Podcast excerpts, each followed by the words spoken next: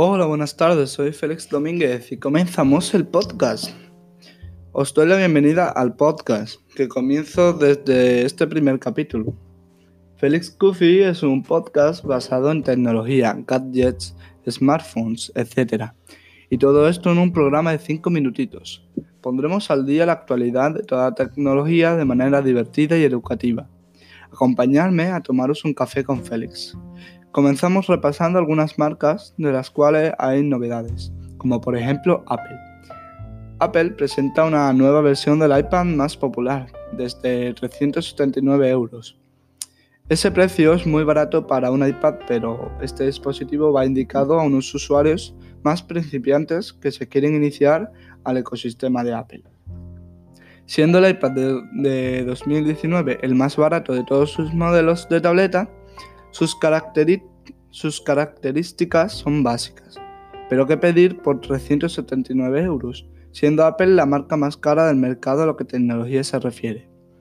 El iPad de 2019 tiene una pantalla retina de 10,2 pulgadas, lo cual la hace perfecta para unos usuarios un poco exigentes. En su antiguo modelo de 2018 mantenía una pantalla retina pero de menor diagonal, 9,7 pulgadas, una pantalla que se acerca al modelo séptima generación, o sea, el de 2019. Bueno, hablemos de la batería.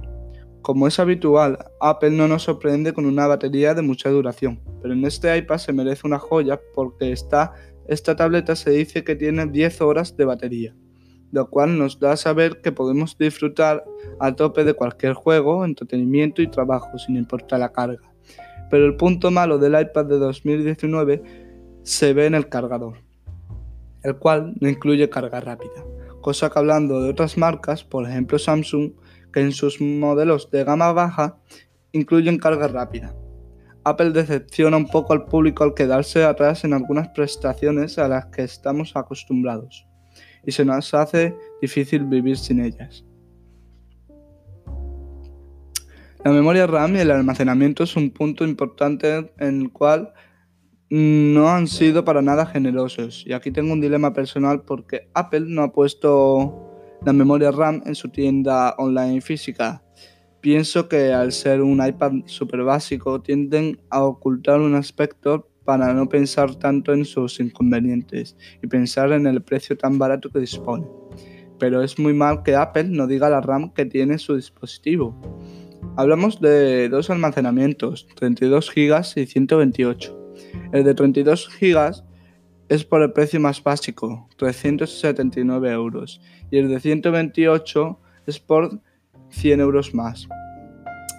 Es, en este momento, Apple nos ha puesto entre la espada y la pared, porque ya todo el mundo sabe que con 32 GB no se hace mucho. Además de esos 32 GB, restale el sistema operativo.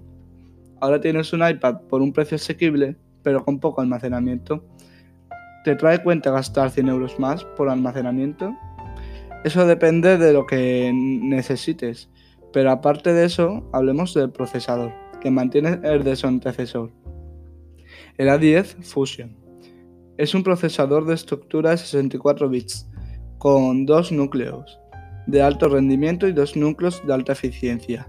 Este mismo procesador fue utilizado en los iPhone 7 y 7 Plus, el cual está relativamente descatalogado pero da un buen rendimiento básico para aplicaciones que no requieran de alto gráfico. Un iPad recomendado para estudiantes y para entretenimiento. Incluye un software específico para iPad llamado iPad OS, que resulta más eficiente y productivo a lo que las tabletas se refieren.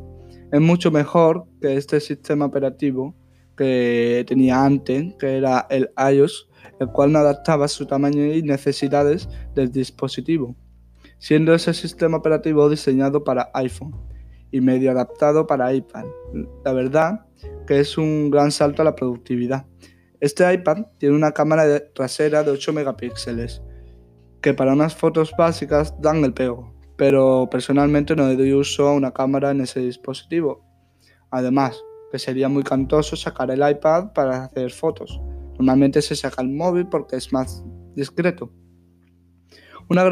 tiene una grabación Full HD de 30 fotogramas por segundo, algo bien funcional para vídeos, pero repito, que tener un iPad para hacer fotos es una pérdida de, dinero.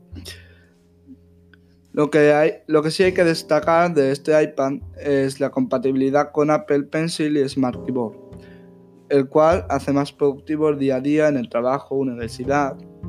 En fin, es una tableta de diseño diseñada para un perfil estudiantil, para trabajo que no necesiten muy alto rendimiento y para entretenimiento. Puedo decir que con el Apple Pencil y la funda Smart Keyboard hace un buen conjunto, además de que inicies en un ecosistema sencillo y básico para ponerte a trabajar con nada encender el iPad.